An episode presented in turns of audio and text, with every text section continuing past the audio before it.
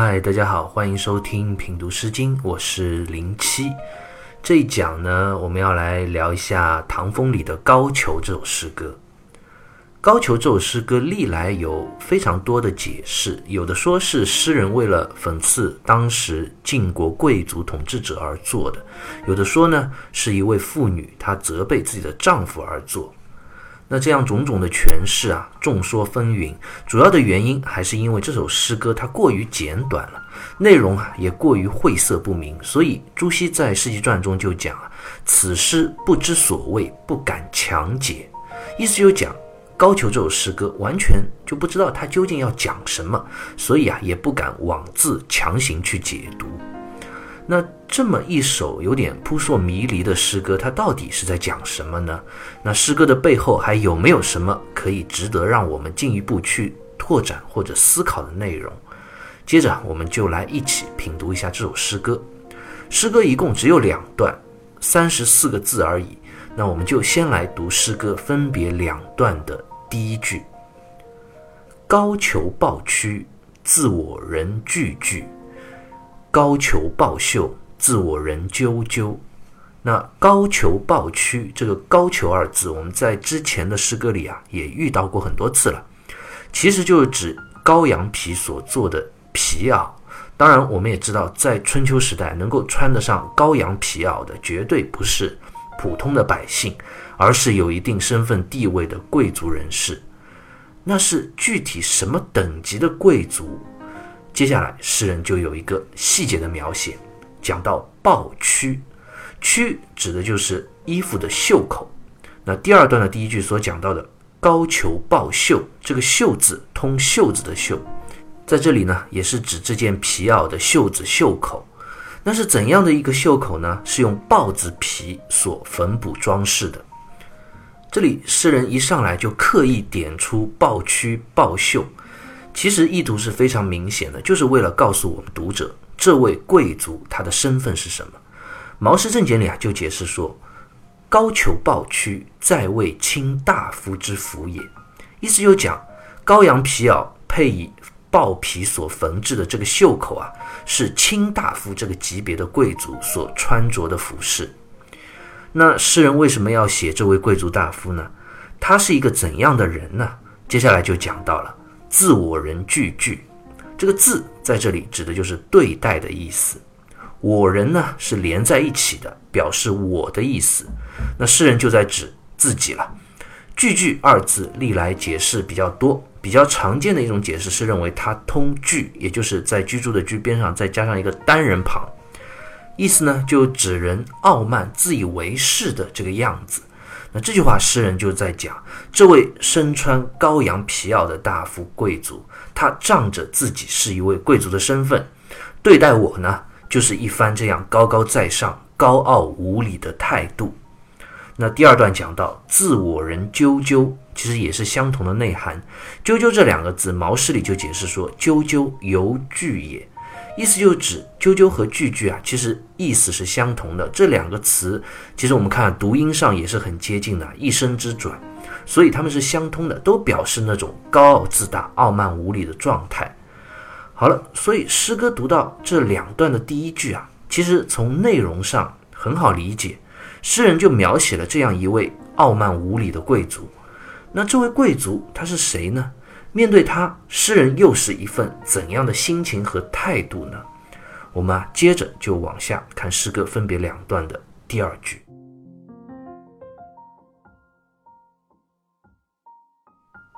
那按理说啊，诗歌两段刚刚的第一句啊，诗人描写了一位这样一个傲慢的贵族形象，接下来就应该正常的话就应该开始进行讽刺或者批判了。但是诗歌接下来分别两段的第二句啊，却完全出乎了我们的意料之外。他对于这位高傲的贵族大夫啊，诗人居然表现出了一种又爱又恨、不愿意离弃的这样一种矛盾的心情。岂无他人为子之故？岂无他人为子之好？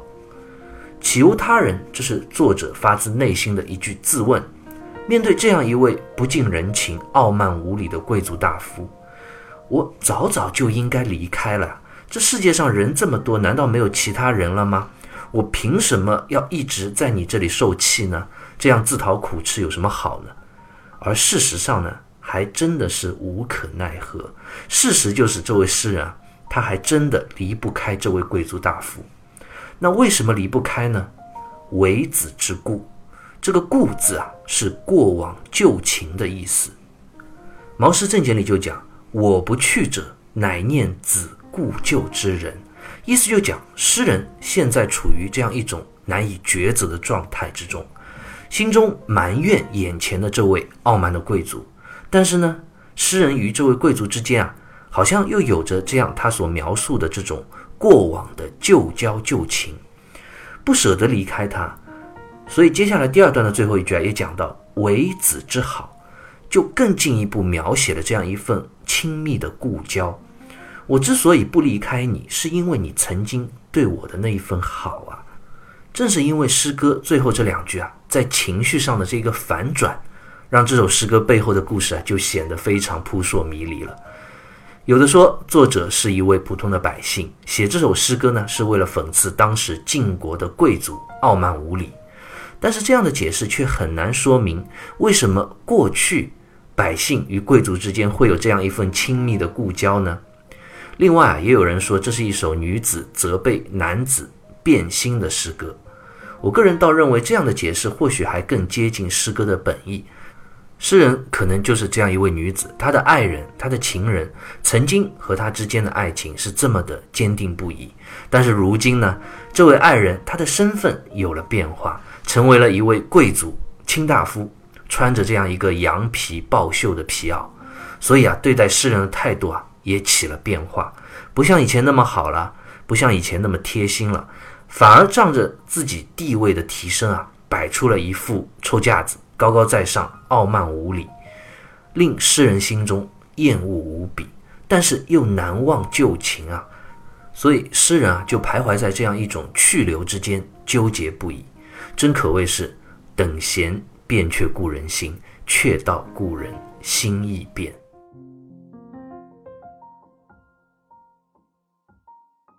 高俅这首诗歌读到这里，其实我们已经就读完了。它真的是非常短小，诗歌所要表达的内容啊也不复杂，就是诗人他面对这样一个旧情和新恨之间难以抉择的情感状态。但是对于这首诗歌的思考，我们可以。又另外一个更有意思的维度，我们可以想一个问题啊，那就是令诗人这样又爱又恨的这位贵族，他为什么会有这样一番前后的变化呢？为什么会变得这样傲慢自大了呢？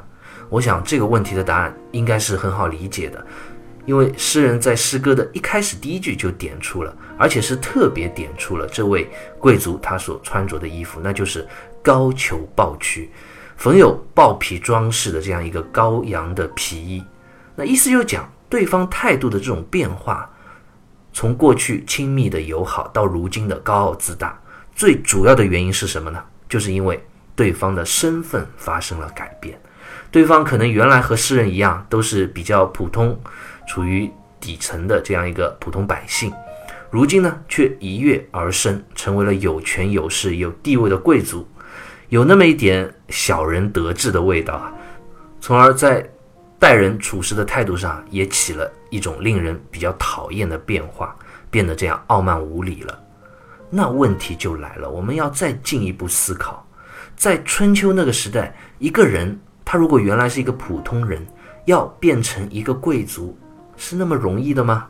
其实，在周代的初期啊，并不是这样的。别说是从一个普通人晋升为一个贵族啊，这基本是不可能的。就连你本来是一个贵族的话，你想要提升一个贵族的等级，那也是非常难的。我给大家举个例子，大家就知道了。秦国这个国家，我们知道吧？最后是统一六国，统一了中国的嘛，秦始皇。那秦国这个国家，它最早。在贵族的等级，在西周的时候是一个周国的附属国。秦国的国君，他的爵位是很低的。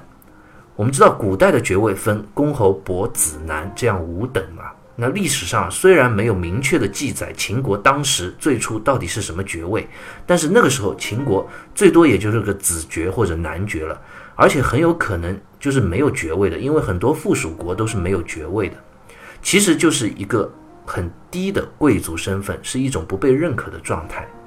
那一直到西周灭亡，周平王东迁洛阳，当时秦国他表现得很卖力，然后呢帮助周平王啊一起东迁，最后啊周平王就封给了当时的秦襄公一个伯爵，正式认可秦国是一个诸侯国了，从爵位很低的一个附庸国，晋升到以伯爵这样一个爵位的诸侯国，这个过程。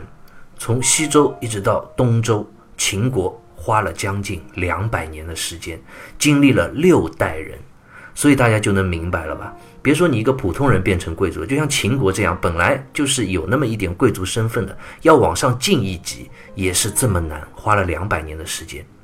在周代的初期啊，你想要改变自己的地位，这是很难很难的。当时的西周社会，它的统治基础就是宗法制。贵族的孩子与生俱来就是贵族，平民百姓的孩子，你是农民，与生俱来就是个平民百姓，就是农民。阶级之间的这鸿沟啊，是很难逾越的。贵族们也是靠着这样一种稳固的宗法制度来维系整个社会的稳定不变的，来保有自己永远拥有的那一份权利。那接下来问题就来了，为什么我们今天读的《高俅》这首诗歌里的主人公？他怎么就这么容易在自己的这一生中就晋升成为了一位贵族呢？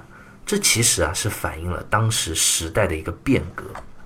所以说，《高俅》这首诗歌啊是一首极具时代性的诗歌，它所描写的内容真真切切地反映了当时在周平王东迁以后啊，整个社会进入到了春秋时期，周王室的传统稳固的这种宗法制的统治手段开始分崩瓦解。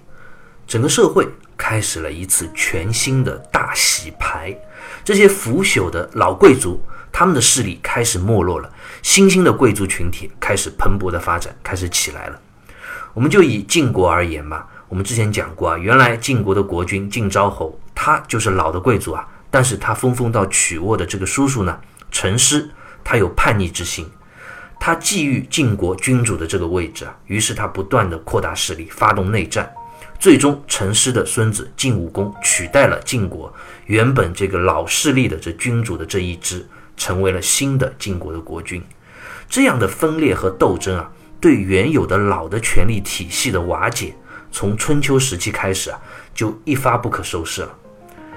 一直到了后来战国时期，就更加愈演愈烈。这样的故事有太多太多，因为时局的动荡、战乱的频繁，许许多多原来地位不高的人。他们就趁着这样一种乱世啊，走上了权力的顶峰。比如说秦国的商鞅，大家应该都知道，他用自己的才能帮助秦国变法，自己也一跃走上了人生的巅峰。而齐国的田文呢，也就是孟尝君，战国四君子之一啊，他靠自己的乐善好施，被好几个国家封为宰相，他的风头绝对是盖过了当时齐国的国君。那再夸张一点呢，就是后来苏秦。他原本只是一个穷困潦倒的农民啊，结果靠着自己的口才和学问，最终同时被当时战国六个国家封为宰相，走上了整个人生的制高点。这样的故事在春秋战国时期数不胜数。那时候的人们开始发现，自己的身份地位、阶级的等级不再是一定与生俱来的了。之前几百年社会的这种固有的游戏规则都是。老子英雄儿好汉，龙生龙，兔生兔，老鼠的儿子会打洞嘛？就我们老百姓的俗话就是这样，一切都是按你的出生来定的。你祖上是贵族，那你一定也是贵族；你爸是普通的百姓农民，那你一辈子也就是普通百姓农民。但是在那个时候，突然就变得不一样了，所有的权利和地位都是可以靠自己来改变的，是可以通过自己的学识或者才能，或者讲得更直白一点。有的时候，你哪怕没有学识和才能，你有权利，你有武力，有势力，也是能够夺取来的。这就是春秋战国时期一个重要的历史变革。正所谓乱世出英雄啊！而我们今天看到的《高俅》这首诗歌，它就非常典型的反映出了当时这种时代的变革，给人们所带来的生活上的改变和影响。那讲到这里啊，我其实想到了一个故事，和我们今天讲的这首高俅诗歌啊还挺相似的，那就是当时在秦国有一个五谷大夫百里奚的故事。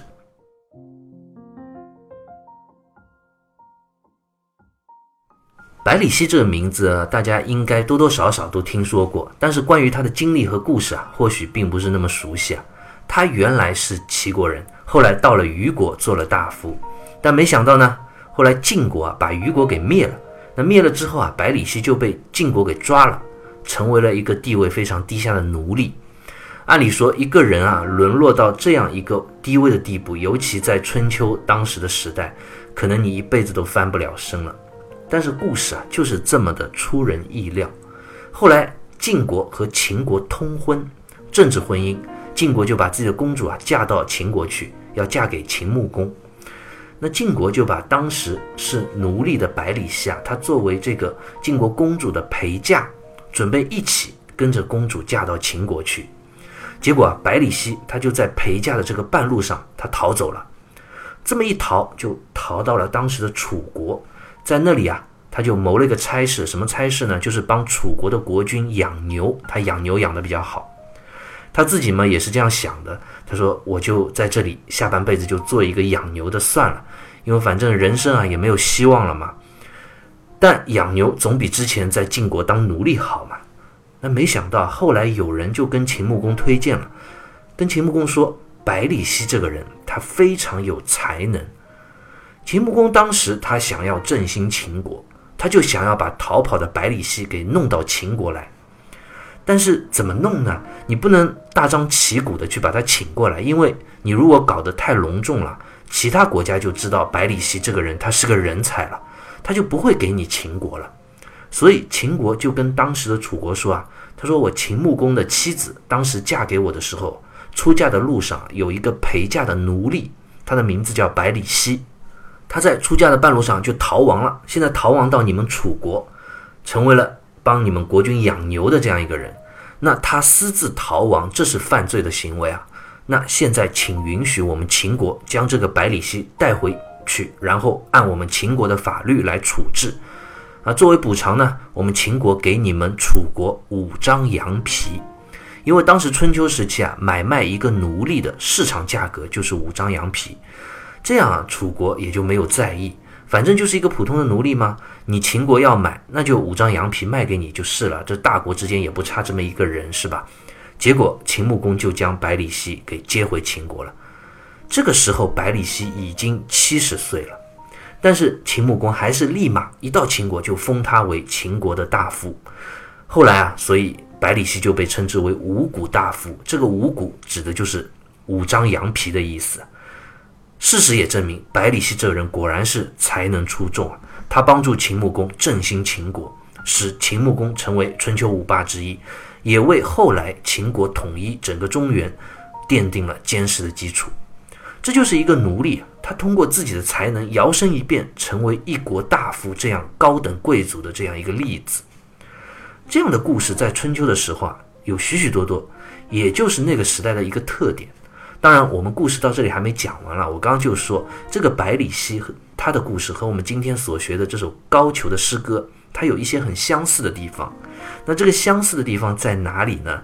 就是这个百里奚到了秦国当上大夫之后啊，和他原配的妻子有一个重新相认的故事。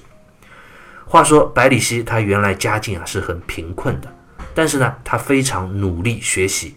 他的妻子啊姓杜。称之为杜氏，这妻子她很有见识，非常通情达理的这样一个女子，她心里深知自己的这位丈夫他是一个旷世奇才，于是啊，她就鼓励百里奚，让他出游列国去发挥自己的才能，去追求仕途。据说百里奚临走的时候啊，他这位妻子杜氏为了让他能够走好吃好，把家里唯一一只能够下蛋的母鸡啊，就烧了给他吃了，但是。烧鸡要有柴火吧？家里太穷，没有柴火，只能把门板给拆了，劈成柴，烧火给他煮鸡汤吃，为百里奚践行。所以可见他妻子是多支持他。之后，百里奚的妻子啊，因为实在太穷了嘛，就带着孩子四处流浪，以乞讨为生。那许多年都没有再见到自己丈夫百里奚了，也没有他的音讯。后来啊，他一路就到了秦国乞讨。这个时候啊，他就打听到，原来百里奚已经在秦国当上了大夫了。那为了能够接近百里奚啊，这位杜氏很聪明，他就想办法应聘到了百里奚的官府之中，当了一位洗衣服的佣人。然后就最精彩的故事要发生了。有一次啊，百里奚和他的朋友们在喝酒，就听到有人在厅堂里啊唱歌，而且还边弹琴边唱。原来是一位妇女在唱歌。那我们知道，这位妇女当然就是杜氏了。她故意就是唱给百里奚听的嘛。这歌词内容非常有意思啊。他说：“百里奚舞羊皮，一别时喷浮词。崔延仪今日富贵忘我为。百里奚初娶我时舞羊皮，临当别时喷乳鸡啊。今世富贵忘我为。百里奚，百里奚，母已死。”葬南溪，焚以瓦，覆以柴，冲黄梨。恶夫鸡西入秦，五谷皮，今日富贵捐我为。那这首歌的大致的意思，我们大致能够听懂，就是在责备百里奚这个人。他就说：“百里奚啊，你这个五羊皮，那其实就在骂他，说你用五张羊皮买回来的这个奴隶啊，你如今倒好了，你当上了秦国的大夫，你富贵了，有权势了。”但是你呢？你却把我这个原配的妻子和儿女们都忘得一干二净了。你难道就不记得当初我们的旧情了吗？你就不记得当初你临走的时候，我把家里的门框都拆了，给你煮这个老母鸡吃？曾经的这些好啊，你都忘得一干二净了。那我们看到这里啊，就发现这位百里奚的妻子，她所唱的这歌曲的内容和我们今天读的这首《高俅》有点像了，也是在讽刺、责备这么一个人。他有了权势，有了地位之后啊，他把曾经亲密之情、故交都忘得一干二净。所以我说，这种类似的故事啊，在春秋战国时期啊，还真的是发生的挺多的。这是当时时代的一个特征。当然，最后啊，百里奚在听到这首歌谣之后啊，他心中就幡然醒悟，和自己的这个原配的妻子杜氏拥抱相认。这个故事啊，也是让当时的人们非常感动。据说秦穆公还特地送来了很多的金银财宝，表示祝贺。当然，我们今天读的《高俅》这首诗歌，它的结局是怎样，我们并不知道。是不是那位贵族他听到了诗人的这样吟唱之后，会像百里奚一样幡然醒悟，重温旧情呢？还是依然会如此的傲慢无礼、冷漠无情？